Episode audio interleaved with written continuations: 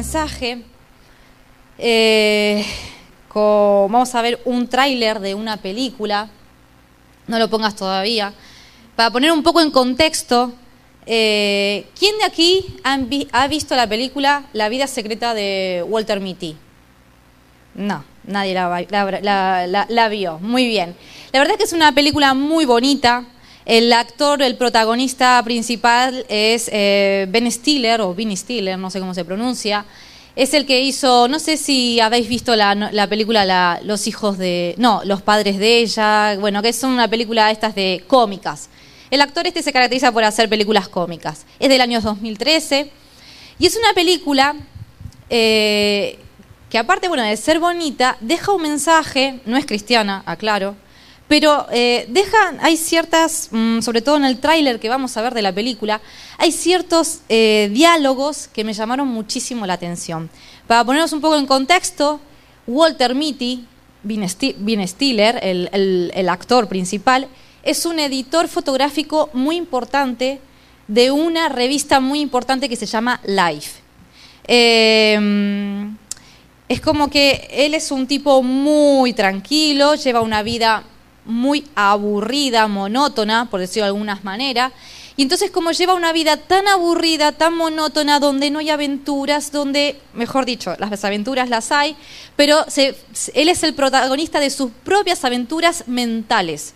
Es un tipo que sueña con ser, el héroe de sus aventuras, pero sueña despierto. O sea, quiero decir, nunca lo lleva a la realidad.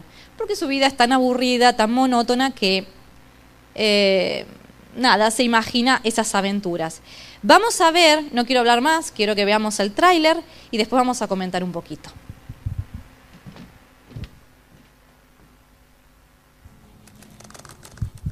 Enviar un guiño.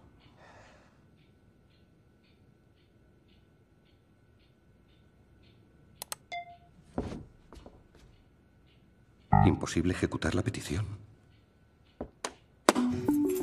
Hola, ¿en qué puedo ayudarle? Hola, no consigo enviar un guiño a una persona. Vale, voy a echar un vistazo a su perfil. Ha dejado muchos datos en blanco. Ya, bueno, es que no he estado en ningún sitio que merezca la pena mencionar. ¿Y no ha hecho alguna cosa que merezca la pena mencionar?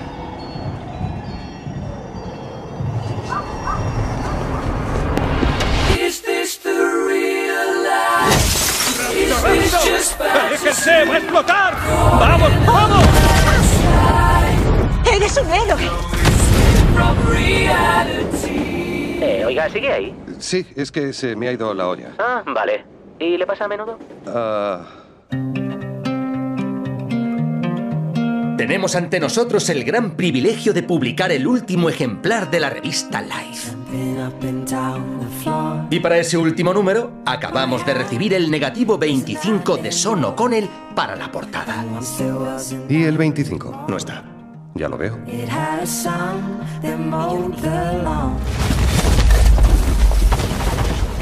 El hielo se mueve como una mujer. ¿Dónde has estado? Poniendo a prueba los límites del ser humano. Sería genial poder trepar por tu cabello. ¡Hola! Hola. ¿Qué tal el fin de semana? Ha sido una pasada. Vaya. ¿Cómo lo llamas cuando se va a dar un paseo por las nubes durante un rato? Se le va la olla. Te pasa muy a menudo. ¿Qué te ocurre? He perdido una foto. Eh, la próxima vez que te vea quiero la foto. ¡Oh! Eh, rey del limbo. La próxima vez. ¿Quieres la foto? Deberías ir. Intentar resolverlo.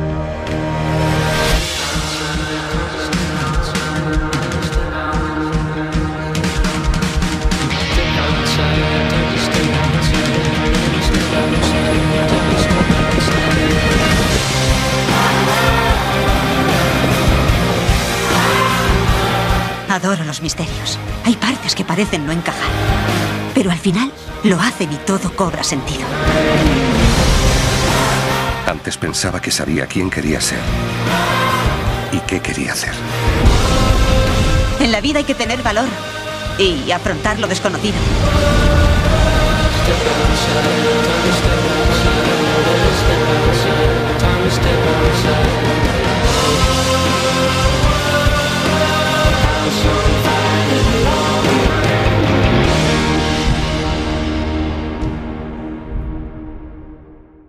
Bueno, podemos encender las luces.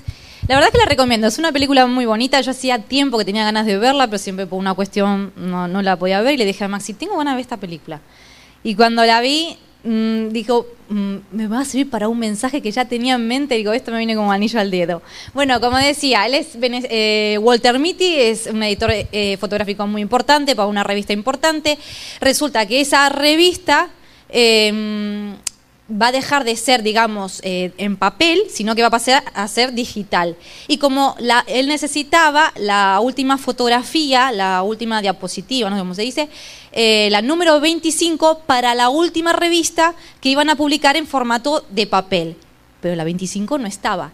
Entonces, no voy a hacer spoiler, ¿vale? Lo, lo- lo prometo. No voy a hacer spoiler de la película, pero a raíz de, ese, de, de esa foto 25 que falta, él se tiene que enfrentar a aventuras de verdad. Es decir, esas aventuras que él se imaginaba mentalmente, finalmente las tiene que llevar a cabo, las tiene que ejecutar, ¿no? Por decirlo de alguna manera, tiene que salir de su zona de confort. Y no digo más. Entonces, hay unas frases que, si vosotros eh, os fijasteis aquí, sí que me ha llamado la atención. Cuando él quiere mandar el emoticono a esa compañera de trabajo que a él le gusta, él tiene que rellenar un, form- un formulario. Y cuando habla con el teleoperador quejándose por qué no puede mandar ese emoticono, eh, le dice, pero es que tu currículum está vacío, o sea, no hay nada, no, no rellena, está blanco. Y él piensa y dice, bueno, es que realmente no estuve en ningún sitio que valga la pena mencionar. Y el teleoperador le pregunta, ¿realmente no has hecho, como diciendo, no has hecho nada en tu vida que valga la pena mencionar? Y ahí es cuando él se imagina que rescata a la chica del fuego y tal, ¿no? Y eso realmente a mí me hizo pensar, porque digo, eso pasa también en nuestras vidas. Y realmente nos ponemos a pensar, ¿hicimos realmente algo en nuestras vidas que haya, que haya valido la pena mencionar? ¿O estamos haciendo algo en nuestras vidas que valga la pena mencionar?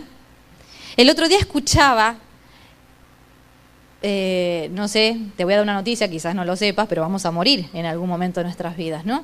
Y cuando vamos y cuando muramos, van a poner eh, en nuestro lecho de muerte, siempre ponen algo. La mejor esposa, el mejor esposo, hijo, incluso hasta jefe. ¿Te pusiste a pensar alguna vez qué van a poner en tu lecho de muerte? Si viviéramos conscientemente de eso todos los días, pensaríamos más intencionalmente cómo vivimos nuestras vidas, ¿no? Eh, hay mucha gente que dice, bueno, es que este pasó por aquí, por el mundo sin pena ni gloria. Hay un, hay un, hay un dicho, ¿no? Que dice así como diciendo, pasó por este mundo pero no ha dejado huella, ¿no? Y es triste llegar a eso, ¿no? De decir, mm, cuando llegue el día de tu muerte, por lo que te van a recordar que por, no sé, no saber qué decir, no saber cómo era esa persona, porque quizás nunca te llegaron a conocer, porque tú tampoco te diste a conocer, no bueno, en fin, ¿no? O sea, si fuéramos más conscientes de esas cosas, quizás viviríamos también más intencionalmente. Hay otra frase que es justamente el título de mi mensaje. em, cuando el teleoperador le pregunta, oye, ¿estás ahí? Cuando él se está imaginando que está salvando la olla, la, la- la chica. Dice, ay, perdona, perdona, es que se me ha ido la olla. Esto es una expresión muy típica de aquí de España. Se me ha ido la olla, es decir, estuve en las nubes, ¿no? Me estuve imaginando ahí cos- cosas, ¿no? Que es lo que le estaba pasando. Dice, y es que se me ha ido la olla, ¿no? Es como que este Walter Mitty sueña despierto, que no está mal, ¿no? Porque a veces hasta nosotros mismos podemos soñar despierto.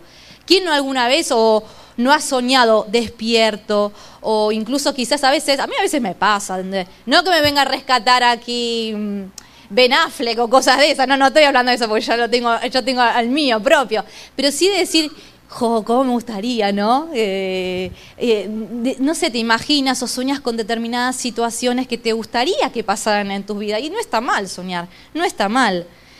Pero es como que este Walter Mitty sueña despierto porque un poco para evadirse quizás de su triste realidad, de su triste vida, eh, él se convierte en protagonista de sus propias aventuras y él empieza a soñar despierto. Eh, pero ¿qué dice Dios acerca de esos sueños? Y ahora nos vamos a meter un poco en, el centro ¿no? del mensaje. Eh, los sueños son como una mirada al futuro, ¿no? Es lo que tú también piensas, te imaginas. Eh, los sueños también muchas veces te permite tener expectativa en tu vida. Es algo que no existe, pero que tiene todo el potencial de poder existir. ¿Por qué no? Pero hay dos tipos de sueños.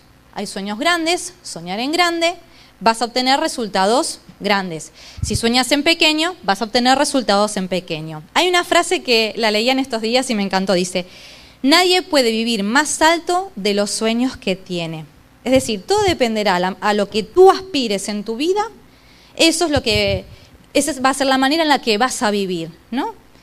Si tú aspiras estar todo el día mirando telenovelas turcas todas las tardes, no creo que aspires a mucho, ¿no? Tirado en el sofá.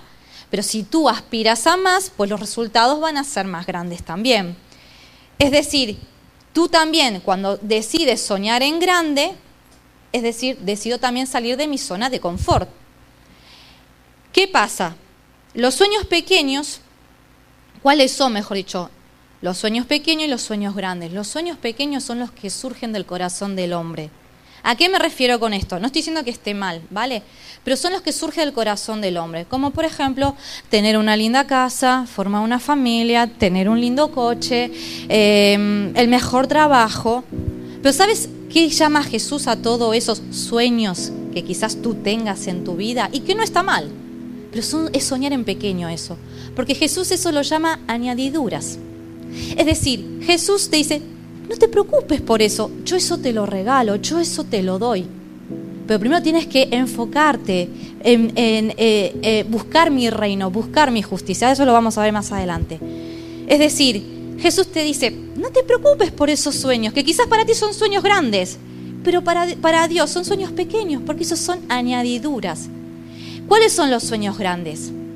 Pues los sueños grandes tienen que ver con el reino de Dios.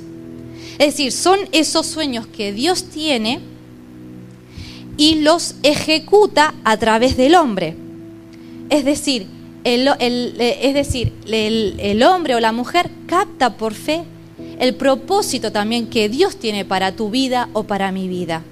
Es decir, el soñar en grande es no pensar quizás en nosotros mismos, sino es poder bendecir a otras personas. No sé si me explico. Cuando tú sueñas en pequeño es todo como muy personal. Mi mejor casa, mi mejor coche, em, todo para mm, bendición para mí. Pero cuando tú decides soñar en grande, vas a obtener resultados grandes. Vas a tener resultados eh, que tengan que ver con el reino, con bendecir a los demás, a las demás personas. Y es verdad que muchas veces hay, hay, hay veces que Dios llama a personas. Dios llama a personas, pero muchas, a hombres y a mujeres. Pero muchas veces esos hombres y esas mujeres ponen excusa. No, porque mm, no es para mí, yo no puedo hablar en público, no puedo hablar en público, yo no puedo hacer esto, esto es imposible para mí.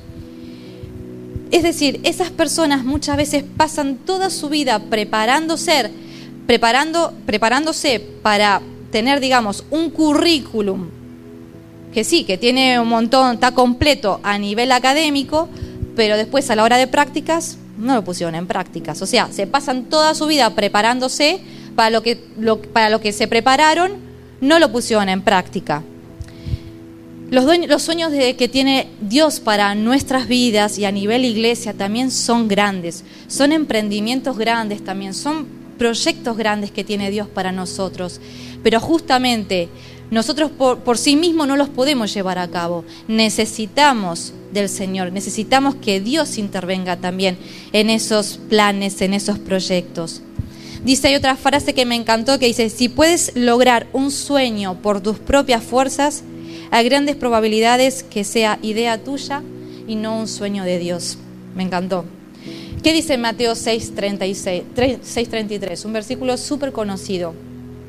Si quieres lo puedes poner ahí. dice, mas buscad primeramente qué? El reino de Dios y su justicia. Y algunas, no, dice, todas estas cosas os serán añadidas. ¿Y cuáles son esas cosas? Pues lo que Jesús llamaban añadiduras. un, quizás un mejor vestido, una mejor casa, un mejor coche, pero el Señor te dice, no te preocupes, yo te lo, yo te lo doy esas cosas. Tú preocúpate en soñar en grande, ¿no? Tú preocúpate captar por fe lo que yo tengo para tu vida y para a nivel iglesia también. Em, sueña en grande y no en pequeño. Como decía, ¿no? Como iglesia tenemos muchos sueños, muchos proyectos a nivel también personal, pero a nivel también iglesia. Y, el Señor me, me, hablaba, ¿no? Cuando preparaba el mensaje, que los sueños grandes, como decía antes, no solamente, no solamente bendice mi vida, sino que también bendecimos la vida de muchas personas. Y me, y me traía a la mente Abraham, ¿no?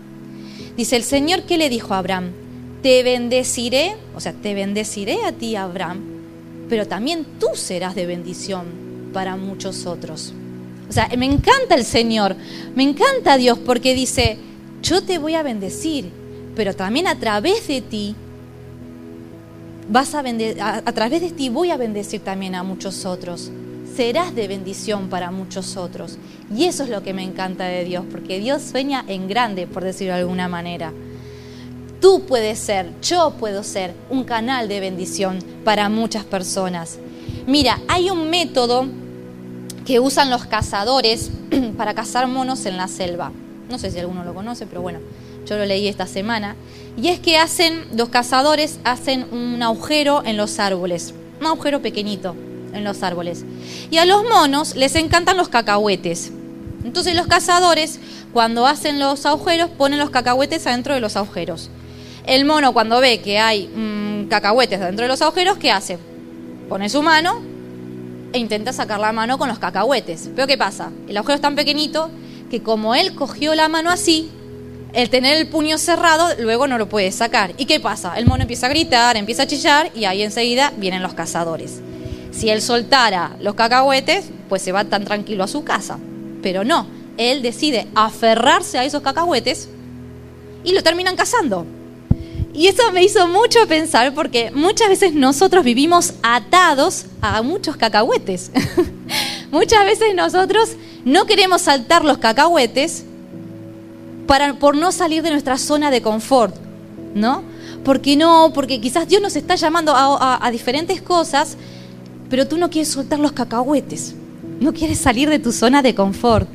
Vives aferrado a esos cacahuetes. Y, una de, uno, justamente, uno de, para que nosotros podamos llevar a cabo esos proyectos, esos sueños que Dios tiene para nuestras vidas, siempre digo a nivel personal, pero también como a nivel iglesia, necesitamos salir de nuestra zona de confort. Somos una iglesia que ha pasado por muchos, quiero decir, eh, veníamos de un formato tradicional, actividades, hasta que hace unos años atrás decidimos vivir eh, bueno, moverse la, la, iglesia a modo celular, ¿no? Vida, vida celular de la iglesia. Que el centro de la iglesia no sean los domingos, y de hecho no es la reunión, quiero decir, principal, eh, o mejor dicho, es la reunión principal de adoración y de venir a, alabar a Dios y tener comunión entre los hermanos, pero esto no es la vida de iglesia de los domingos, la vida de iglesia es lunes, martes, miércoles, jueves, viernes, es cuando nos mandamos un mensajito, lo comentábamos esta semana con las chicas en la célula, eh, estar pendientes los unos de los otros, sabes que una persona, mm, no se necesita oración, pues tú estás pendiente de una llamada, de un WhatsApp. Eso es vida celular, ¿no? Es decir, estar pendiente de los unos de los otros. Y a mí me, yo recordaba cuando empezamos con todo este proyecto, ya hace unos, unos cuantos años atrás, estaba Lenir también, Lenir y Andrés, em, me acuerdo que había ido, eh, más o menos empezamos a la par con la iglesia de Lugo, había venido una vez, cuando también la iglesia de Lugo empezaba con este proceso, había venido Roberto Botrel a Lugo. Y me acuerdo que había ido con Lenir a escuchar un poco, ¿qué es esto de iglesia celular? Si bien yo un poco ya lo sabía, pero quizás no estábamos haciendo las cosas del todo bien o no teníamos algunas cosas claras.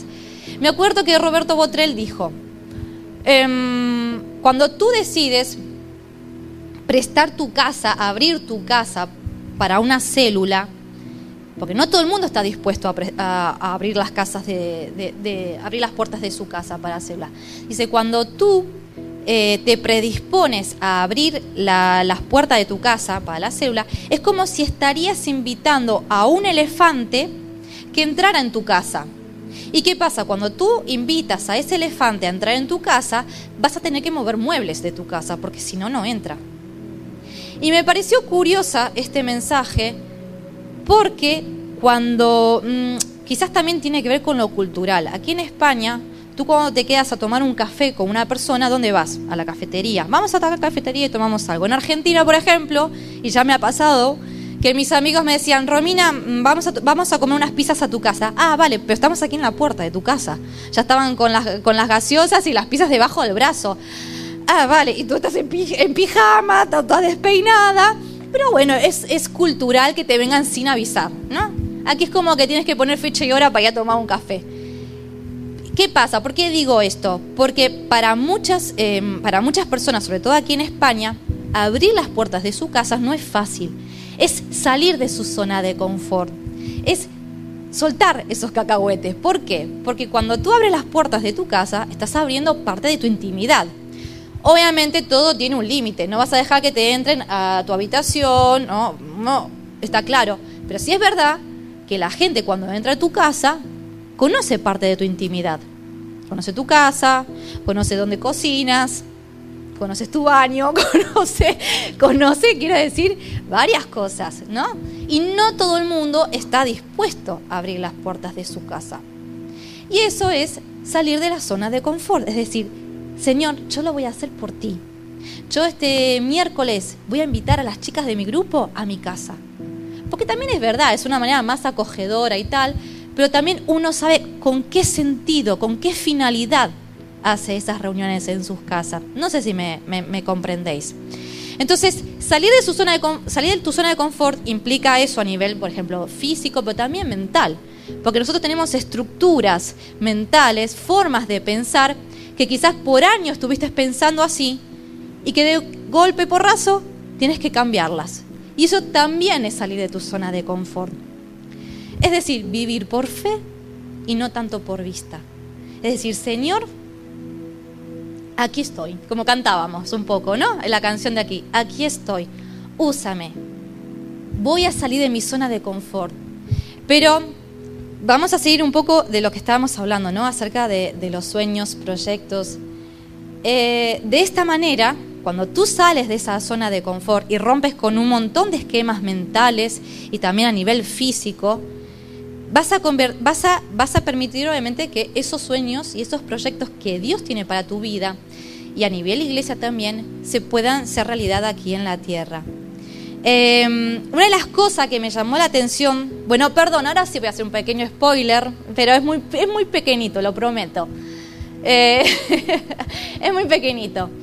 Eh, porque justamente hablas esto acerca de la zona de confort. Este Walter Mitty estaba acostumbrado a su vida aburrida, monótona, sin aventura, sin adrenalina, sin nada. Pero a causa de esa diapositiva 25 que faltaba, él se embarca en la aventura.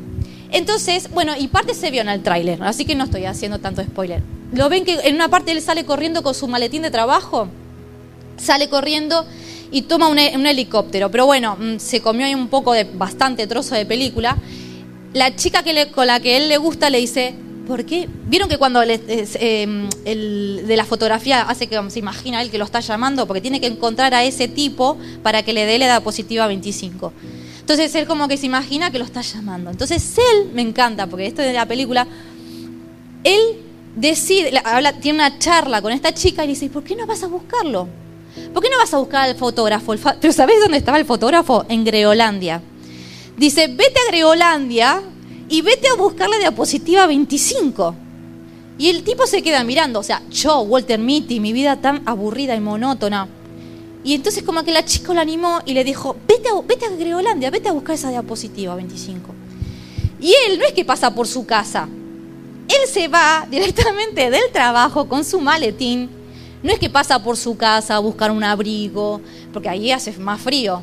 Eh, pasa por, su casa, coge el abrigo, coge una mochila más adecuada para el viaje que tiene que hacer. Él se va corriendo, el tipo se va corriendo con el maletín. Eso sí, el maletín no lo suelta por nada en, todo ese, en, toda esa, en su aventura. Con su maletín de trabajo, va corriendo al aeropuerto y coge el primer vuelo a Greolandia. Así, sin más, como estaba. Lo vemos que después también él sube a un helicóptero y todo eso, ¿no? Para ir a buscar al tipo eso, eh, al, al- al fotógrafo. Y me encanta porque es como que él no puso excusas. Es como que salió de su zona de confort y dijo, así como estoy, así como soy, yo voy a la... me- me- me- me- es como que me meto en la aventura y voy a hacer de una vez por todas realidad todas esas aventuras mentales que tenía, la voy a hacer, la voy a convertir en realidad. Y decidió salir de su zona de confort. Hubo una frase que me encantó que dice, cuando tienes un sueño que Dios ha diseñado, solo sucederá por su gracia, por su favor y su fidelidad. Y vamos a ver un proceso acerca de eso.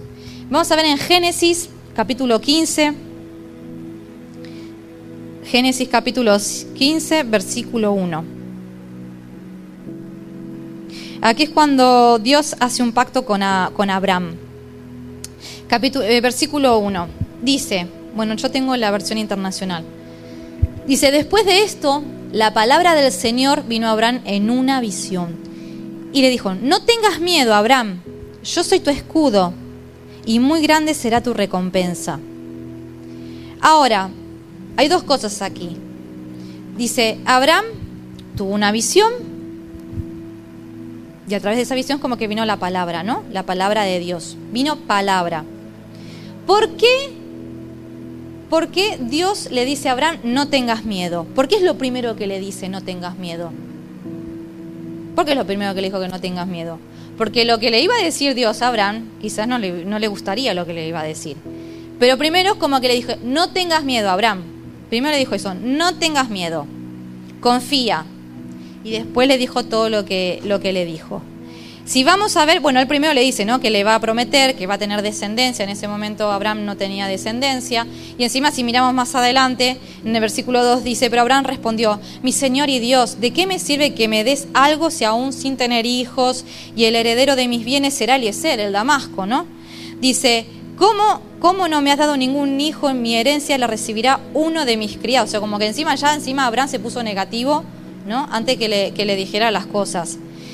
O sea, tú fíjate, muchas veces Abraham es como nosotros. Dios te quiere decir algo, pero ya antes de que te la diga ya estás pon- poniendo excusas.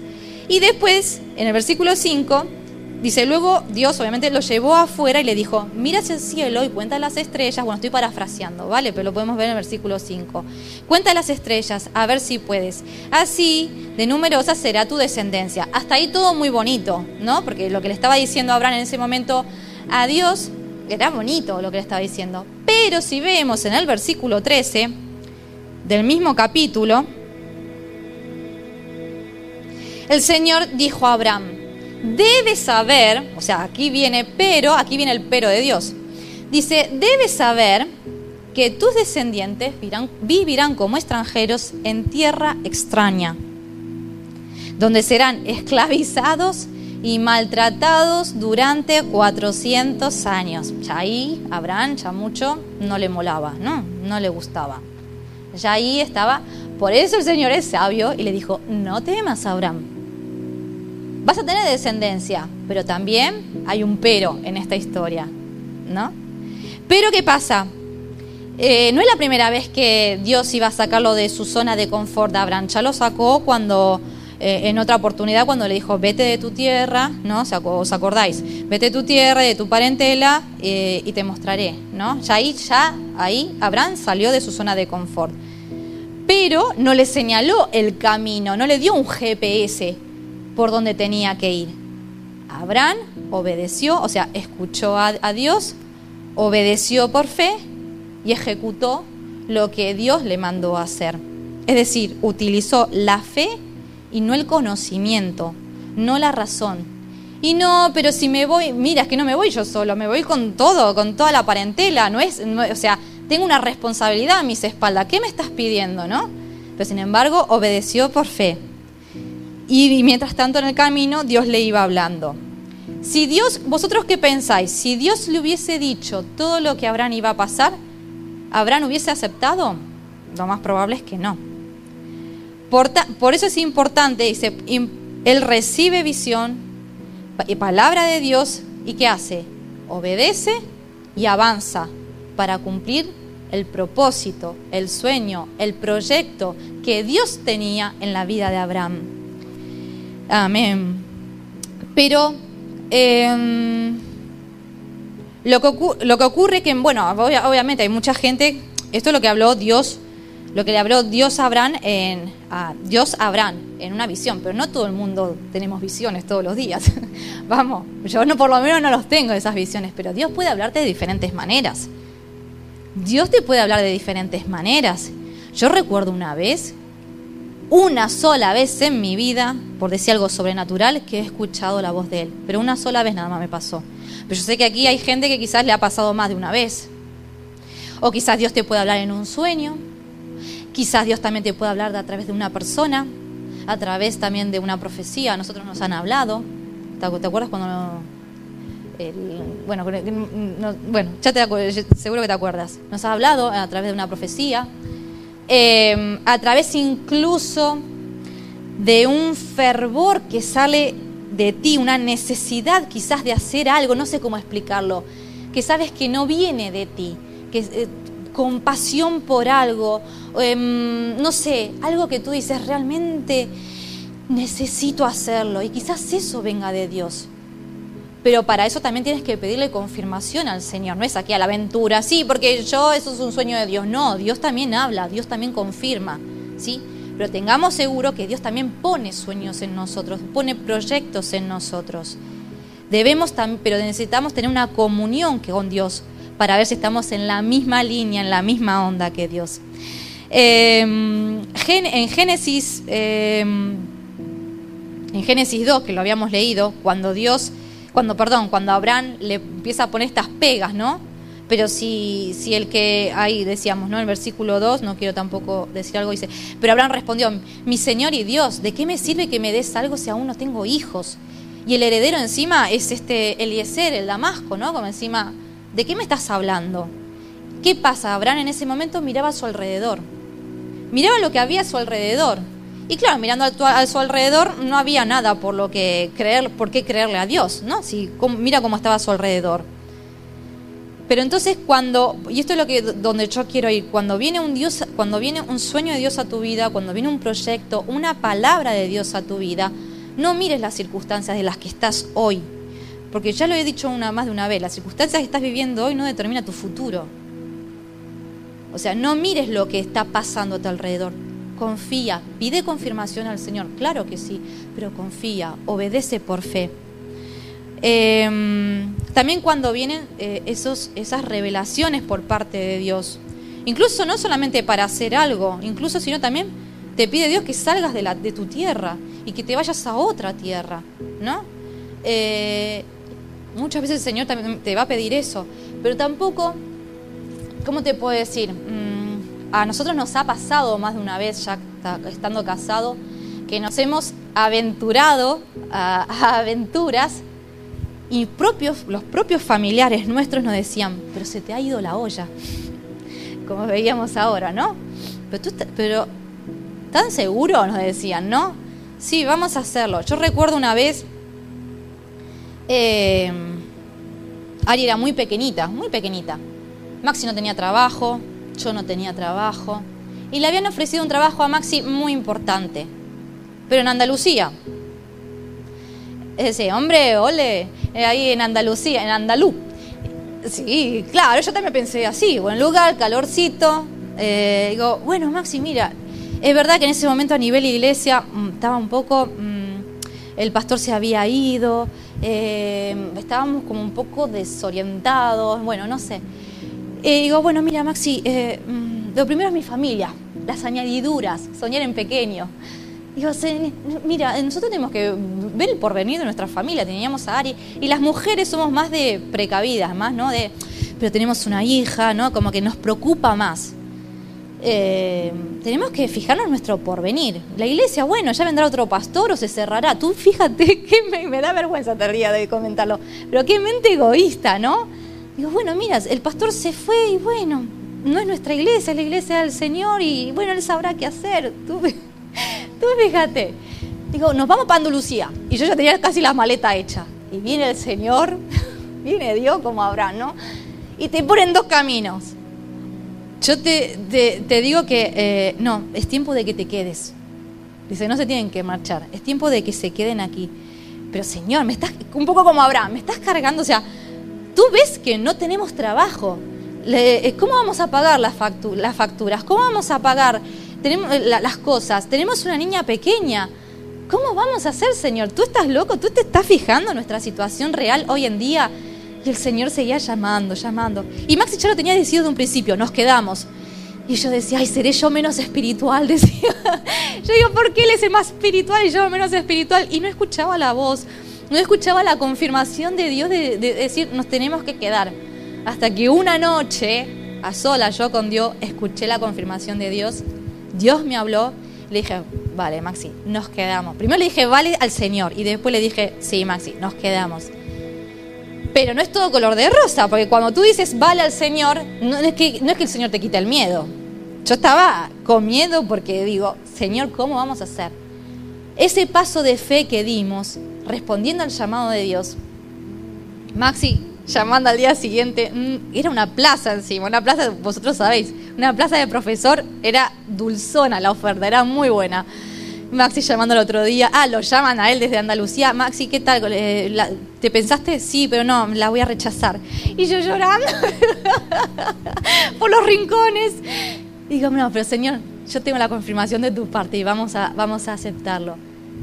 ¿Puedes creer que nunca, el, el trabajo nunca, no vino así por arte de magia, así de un día para otro? Pero no sé cómo, nunca nos ha faltado un plato de comida, hemos pagado las facturas a tiempo, siempre, no hemos tenido la necesidad que pedir dinero. Y menos a mis suegros, que uno cuando a los suegros, cuando decís, ay, no, no quiero, no quiero, prefiero, pedir quizás a los amigos, ¿no? Pero es como que, sí, pero a los suegros, a los suegros, como que no. Y nunca, pero ni siquiera a un amigo hizo falta pedirle, nada, porque el Señor proveyó. Y ahí está el respaldo de Dios a tu llamado. Cuando tú obedeces, cuando tú decides, sí, me atrevo a esta aventura, Señor.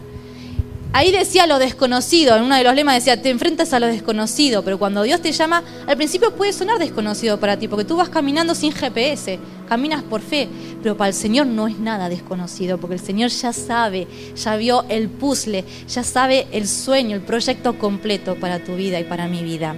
Amén. Los sueños se materializan cuando tomas acción y dejas a Dios que dirija ese plan. Eh, a nivel de iglesia tenemos muchos proyectos, tenemos sueños, pero también necesitamos confirmación de Dios, eso está claro. Necesitamos oración y lo que venimos siempre hablando y orando también con, con- con los líderes, ¿no? Pero ¿sabes qué pasa? Lo más triste de todo esto es ver gente que no ha corrido riesgos, por fe quiero decir, ¿no? No ha corrido riesgo, que se le va la vida y no hizo nada por Dios, que tienen un currículum vacío, pueden tener mucho conocimiento, pero, ni- eh, pero en la parte de trabajo, en la parte de acción, está vacío, como el de Walter Mitty. Va a haber mucha gente con mucho remordimiento por la obediencia que no dio, que nunca ofreció, la generosidad que nunca dio, las aventuras que nunca se atrevió a vivir.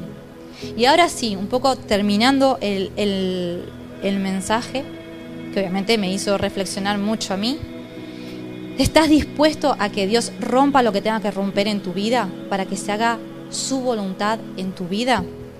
Digo, estás dispuesto porque no todo el mundo está dispuesto. Y es muy fácil decir, sí, estoy dispuesto, pero después cuando las patatas queman, nadie se atreve. Es una frase de aquí. Las personas que te subestiman no tienen la, porque también hay personas en el camino que te subestiman y te dicen, pero a ti se te ha ido la olla, tú estás chalado o qué, ¿no? Cuando tú le, cuando te atreves a este tipo de aventuras. No son los que tienen la última palabra. La cantidad de gente que hay en la iglesia que, eh, o sea, hoy en día, que eh, Dios tiene proyecto en su vida y no lo lleva a cabo, hay un montón, un montón de gente. No sé tú qué te dices a ti mismo, porque también a veces como que esperamos aprobación de los demás y no es así siempre. Eres tú el que tienes que a veces correr esos riesgos, entre comillas, porque para el Señor ya tiene, Él tiene todo planeado, pero ese vivir por fe, ¿no? Eso depende de ti. Pero si hay una cosa que el anhelo más grande que Dios tiene para tu vida y para mi vida es que pueda Él llevar a cabo sus planes en hombres y mujeres dispuestos a que le crean a Él y que sueñen sus sueños. Imagínate, a mí me venía también a la, a la mente, imagínate Noé cuando, cuando Dios le dice a Noé que arme esa barca. ¿En qué condiciones estaba? ¿Cómo era la situación en aquel momento? No había ni una gota de lluvia, no, estaba todo seco. Eh, es decir, Noé recibió la visión para hacer el arca en un lugar donde nunca había llovido, donde no había río, no había mar, pero había una sola orden, una sola cosa por parte de Dios. Haz el arca, tienes que ponerte a hacer el arca. Es la única orden que había por parte de Dios, porque Él iba a mandar la lluvia. No, él no veía el panorama completo, pero Dios sí, ya lo sabía. Para no era todo desconocido, pero para Dios era todo conocido. ¿Y qué hizo? Obedeció y se aventuró. Se aventuró a esta vida de fe, a esta carrera de fe, a, nuestra, a, a, a vivir una vida en la que podamos ejecutar los sueños y los proyectos de Dios que tiene para tu vida, para mi vida y para el nivel iglesia. ¿Quién está dispuesto? Quiero hacer una oración y no sé, a mí eh, Dios me habló muchísimo también acerca de, de, de lo que, bueno, los que compartí. Eh, y cuando miraba la película, si bien es una película que no es cristiana, ¿vale? Pero hay muchas cosas que te dejan pensando, ¿qué estoy haciendo con mi vida? ¿A dónde quiero ir?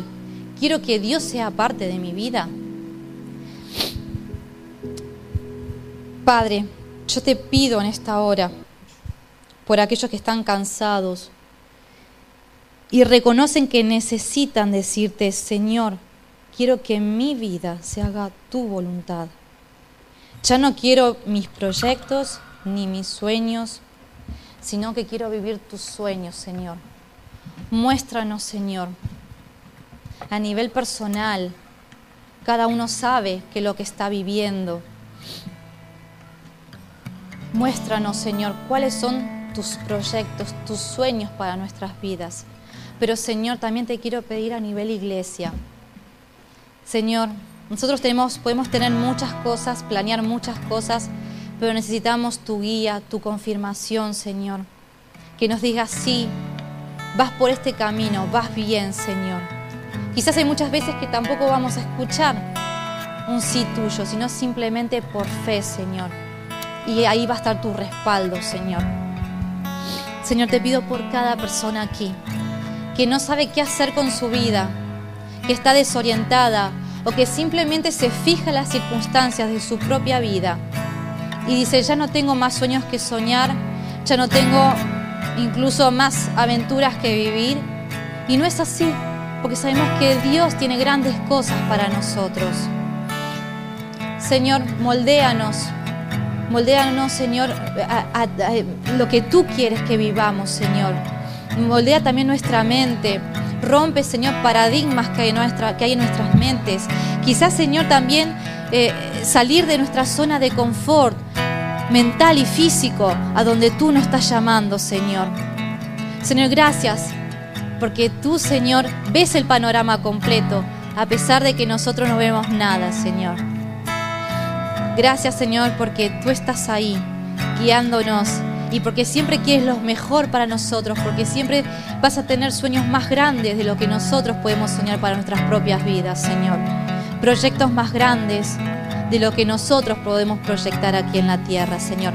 Pero siempre buscándote a ti, buscando tus cosas, buscando tu reino, buscando tu justicia, Señor. Y sabemos que todo lo demás, que para nosotros quizás son sueños grandes, para ti son pequeños, porque lo añades tú, Señor. Gracias, Señor, te damos en esta hora. En el nombre de Jesús. Amén. Vamos a ponernos en pie. No sé si tú lo lees desde ahí donde estás.